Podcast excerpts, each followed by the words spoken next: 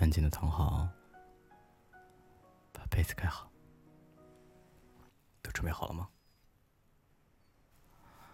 今天给我家宝贝讲《小王子》的第一章。当我还只有六岁的时候啊，在一本描写原始森林的名叫《真实的故事》的书中，看到一幅精彩的插画。画的是一条蟒蛇正在吞噬一只大野兽。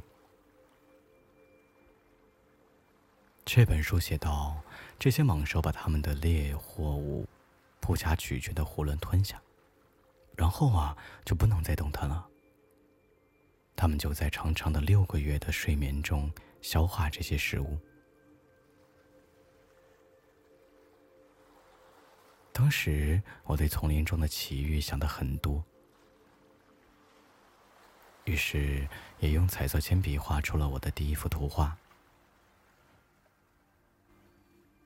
我把我的作品拿给大人看。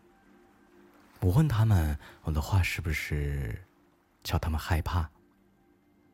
嗯，他们回答我说：“一顶帽子有什么可怕的？”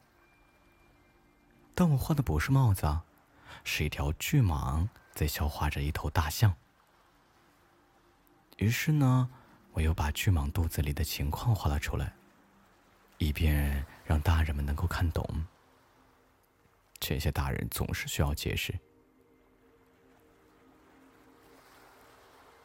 大人们劝我把这些画着开着肚皮的或闭上肚皮的蟒蛇图画放在一边儿，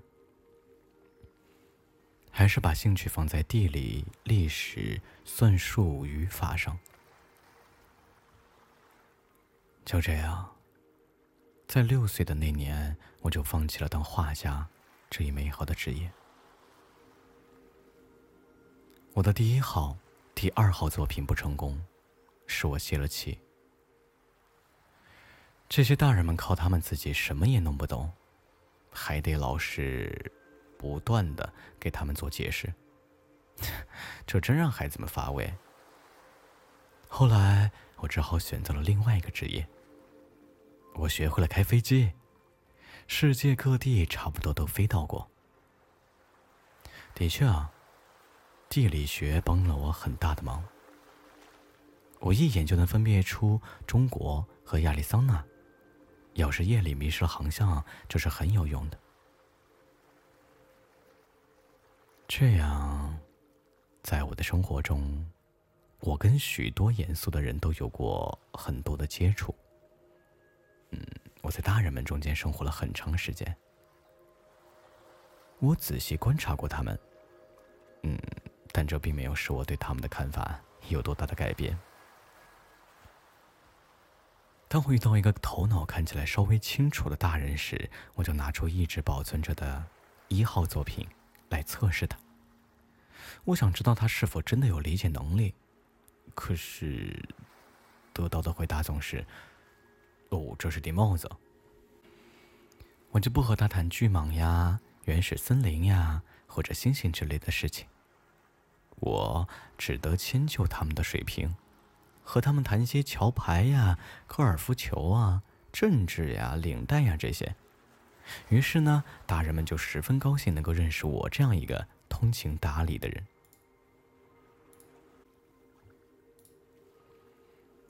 我就这样孤独的生活着，没有一个真正谈得来的人。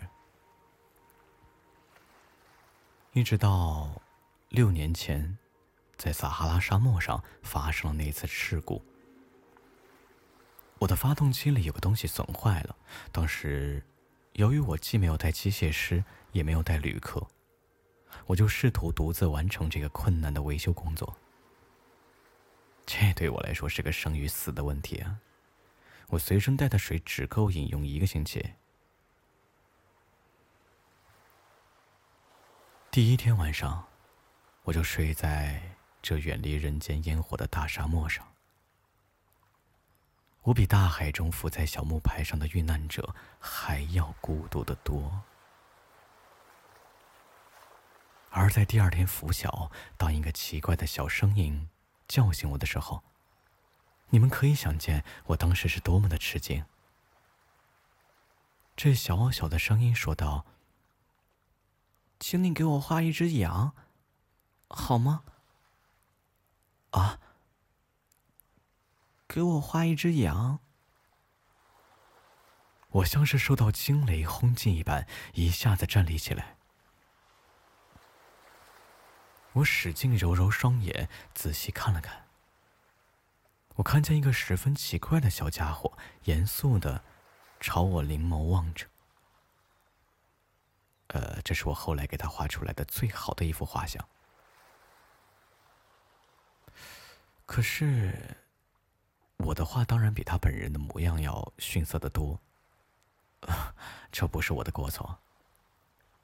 六岁时，大人们说我对我的画家生涯失去了勇气，除了画过开着肚皮和披着肚皮的蟒蛇，后来再也没有学过画了。我惊奇的瞪大眼睛看着这个突然出现的小家伙。你们不要忘记了，我当时处在远离人烟千里之外的地方，而这个小家伙给我的印象是。他既不像迷路的样子，也没有半点疲乏、饥渴、惧怕的神情。嗯，他丝毫不像是一个迷失在荒无人烟的大沙漠中的孩子。当我在惊讶之中终于又能说出话的时候啊，我对他说：“哎，你在这儿干什么？”可是。他却不慌不忙的，好像有一件重要的事儿一般，对我重复的说道：“请给我画一只羊。”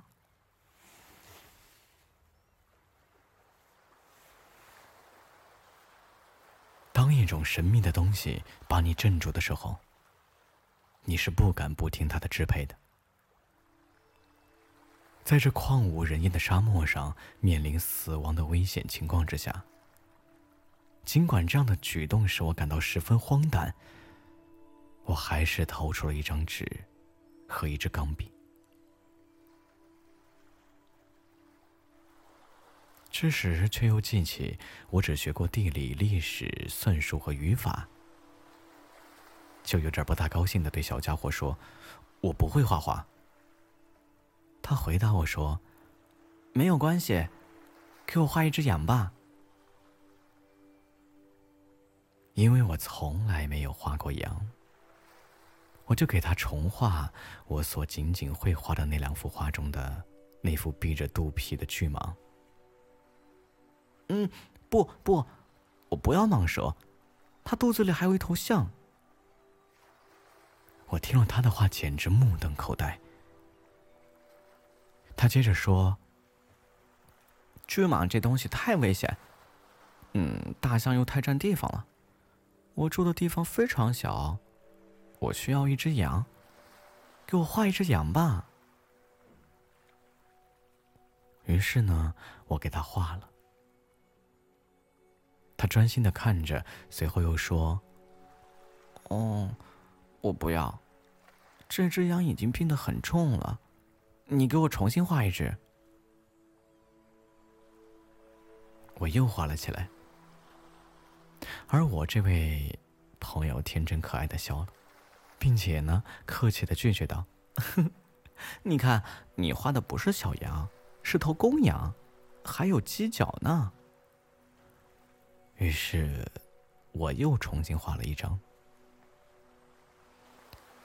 这幅画同前几幅一样，又被拒绝了。嗯，这一只太老了，我想要一只能活得长的羊。我不耐烦了，因为我急于要检修发动机，于是呢，草草画了一张画，并且匆匆对他说道：“哎，喏，这是只箱子啊，你要的羊就在里面。”这时，我十分惊奇的看到这位小评判员喜笑颜开，他说：“哼，这正是我想要的。哎，你说，这只羊需要很多草吗？”啊，为什么问这个呢？因为我那里非常小啊。我给你画的是一只很小的小羊，地方小，也够喂养它的。于是他把脑袋靠近这张画，并不像你说的那么小。你瞧，他睡着了。就这样，我认识了小王子。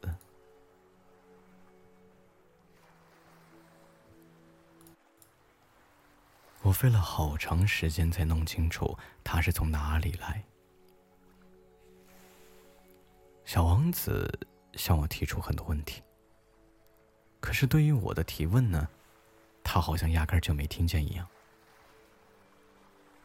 他无意中吐露的一些话，逐渐使我搞清了他的来历。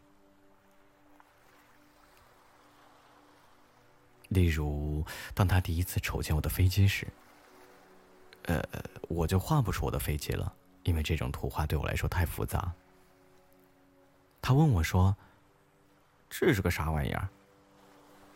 这不是玩意儿，它能飞，这是飞机，是我的飞机。我当时很骄傲的告诉他我能飞，于是他惊奇的说道：“嗯，怎么，你是从天上掉下来的？”“哦，是的。”我谦逊的回答。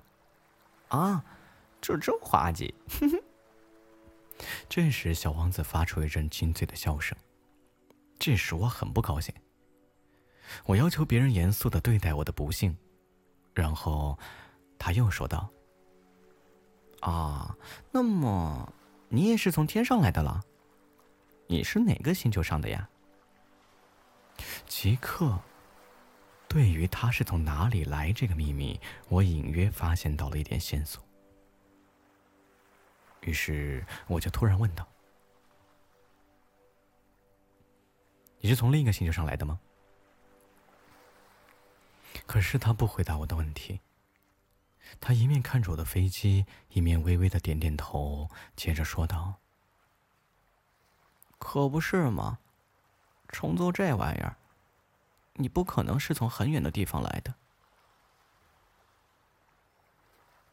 说到这里，他就长时间的陷入沉思，然后从口袋里掏出我画的小羊，看着他的宝贝入了神。你们可以想见，这种关于别的星球的若明若暗的话语，使我心里有多么好奇。因此，我竭力的想知道其中更多的秘密。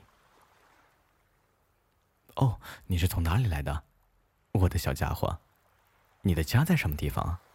还有啊，你要把我的小羊带到哪儿去啊？他沉思了一会儿，然后回答我。嗯，好在有你给我的那只箱子，夜晚可以给小羊当房子用。那当然了，如果你听话的话，我再给你画一根绳子，白天可以拴上它，再加上一根栏杆。呃，我的建议看来使小王子有些反感。拴住它，多么奇怪的主意啊！可是如果你不拴住它，它就会到处跑。那么它会跑丢的呀！我的这位朋友又笑出声了。哼，你想他跑到哪里去啊？呃，不管什么地方吧，他一直往前跑。这时，小王子郑重其事的说：“嗯，这其实没有什么关系，我那里很小很小。”接着，他略带伤感又补充了一句：“一直朝前走。”也不会走出多远。我还了解到另一件重要的事儿，就是他老家所在的那个星球，比一座房子大不了多少。这倒并没有使我感到太奇怪。我知道，除地球、木星、火星、金星这几个有名称的大行星之外啊，还有成百上千的星球。他们有的小得很，就是用望远镜也很难看见。当一个天文学者发现其中一个星星，就给它编上一个号码，例如，把它称作“三二五小行星”。我有很重要的根据认为，小王子所在的那个星球是小行星 B 六一二。这颗小行星仅仅在一九零九年被一个土耳其天文学家用望远镜看过一次。当时他曾经在一次国际天文学家代表大会上对他的发现做出了重要的论证。嗯，但由于他穿衣服的缘故。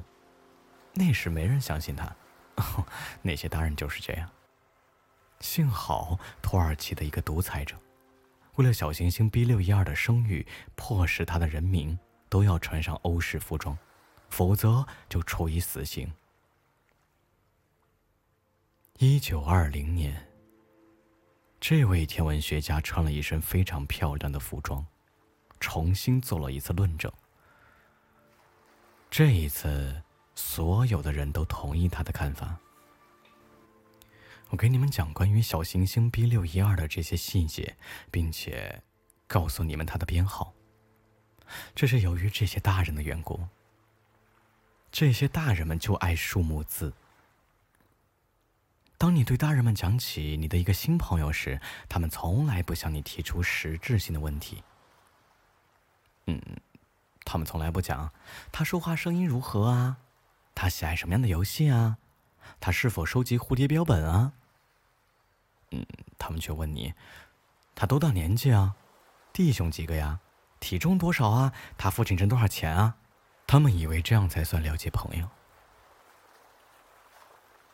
如果你对大人们说：“哦，我看到一栋用玫瑰色的砖盖成的漂亮房子，它的窗户上有天竺葵，屋顶上还有鸽子。”他们怎么也想象不出这种房子有多么好。你必须对他们说：“我看见了一栋价值十万法郎的房子。”那么他们就会惊叫道：“哦，多么漂亮的房子！”要是你对他们说：“小王子存在的证据就是非常漂亮。”他笑着想要一只羊，他想要一只小羊。这就证明他的存在。他们一定会耸耸肩膀，把你当做孩子看待。但是，如果你对他们说：“小王子来自的星球就是小行星 B 六一二”，那么他们就会十分幸福。他们就不会提出一大堆问题来和你纠缠。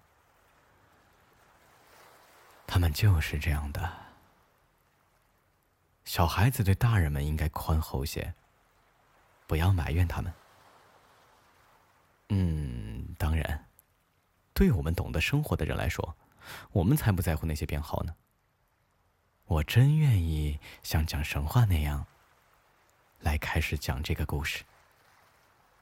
我真想这样说：从前呀，有一个小王子。嗯，他住在一个和他身体差不多大的星球上，他希望有一个朋友。对懂得生活的人来说，这样就显得很真实。我可不喜欢人们轻率的读我的书。我在讲述这些往事时，心情是很难过的。我的朋友带着他的小羊，已经离去六年了。我之所以在这里尽力的描写出来，就是为了不要忘记他。忘记一个朋友，这太叫人悲伤了。并不是所有的人都有过一个朋友。嗯，再说，我也可能变成那些大人那样，只对数字感兴趣。也正是为了这个缘故。我买了一盒颜料和一些铅笔，像我这样年纪的人，而且除了六岁时画过闭着肚皮和开着肚皮的巨蟒外，别的什么也没有尝试过。现在重新再来画画，真费劲儿啊！当然，我一定要把这些画尽量的画的逼真，但我自己也没有把握。一张画还可以，另一张就不像了。还有身材大小，我画的有些不准确。在这个地方，小王子画的太大了些；另一个地方又画的太小了些。还有对他衣服的颜色，我也拿不准。于是我就摸索着，这么试试，那么改改，画个大概齐。我很可能在某些重要的细节上画错了，这就得请大家原谅我了。因为我的这个朋友啊，从来也不加说明解释，他认为我同他一样。可是，很遗憾。我却不能透过盒子看见小羊。我大概有点和大人们差不多吧。我一定是变老了。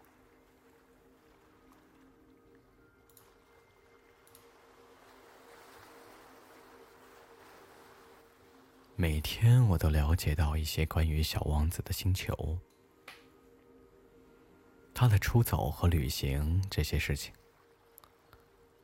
这都是偶然从各种反应中慢慢得到的。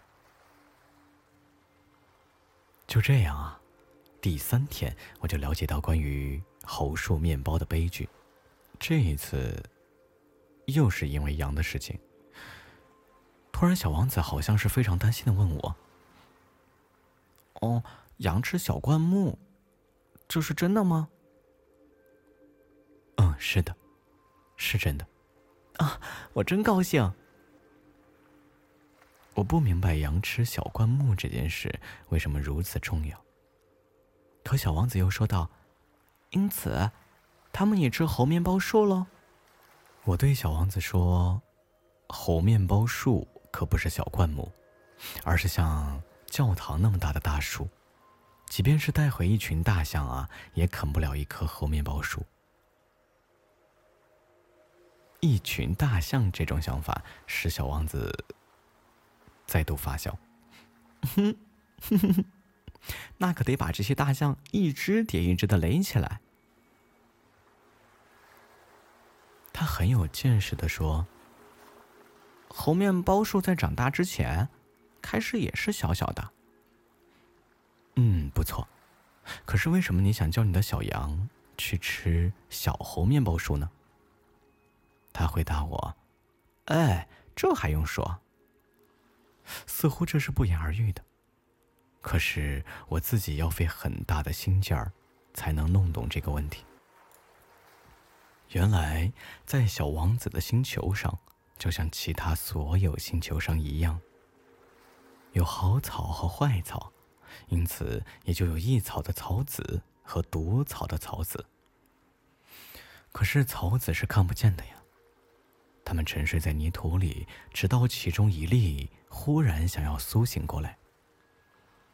于是，他就伸展身子，开始腼腆的朝着太阳长出一颗秀丽可爱的小嫩苗。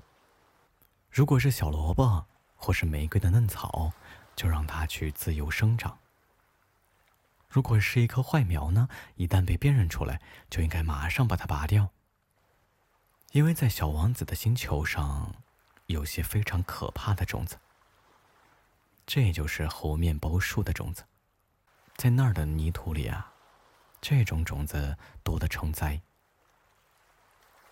而一棵猴面包树苗，假如你拔得太迟，就再也没办法把它清理掉了，它就会盘踞整个星球。它的树根能把星球钻透。如果星球很小，而猴面包树很多。它就把整个星球搞得支离破碎。嗯，这是个几率问题。小王子后来向我解释道：“当你早上梳洗完毕以后呢，就必须给星球梳洗，必须规定自己按时去拔掉猴面包树。这种树苗小的时候与玫瑰苗差不多，一旦可以把它们区别开的时候啊，就要把它拔掉。”嗯，这是一件非常乏味的工作，啊，但很容易。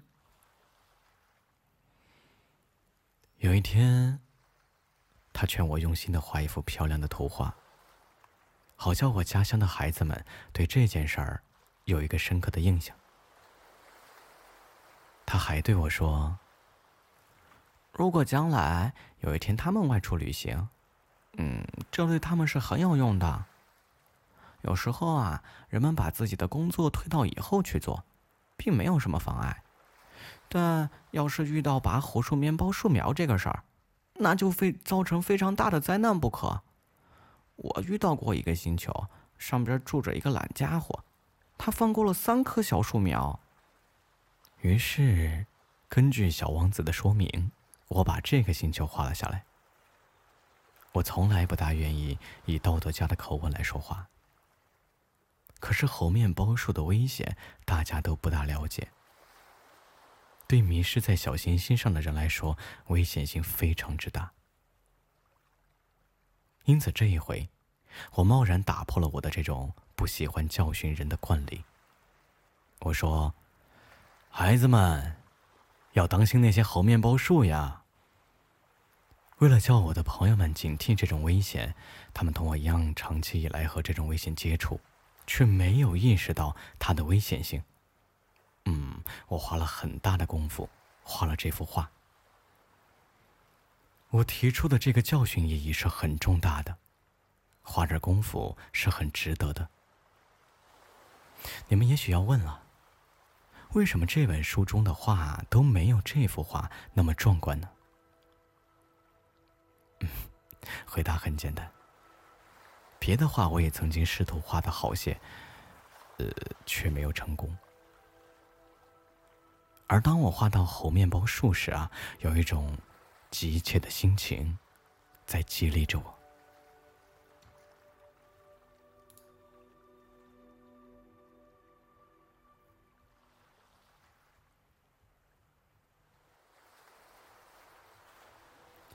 好了感谢您收听今晚的小王子。今天就先给你讲到前五章。剩下的明天后天慢慢给你讲。好好睡觉做个好梦。拜拜。晚安。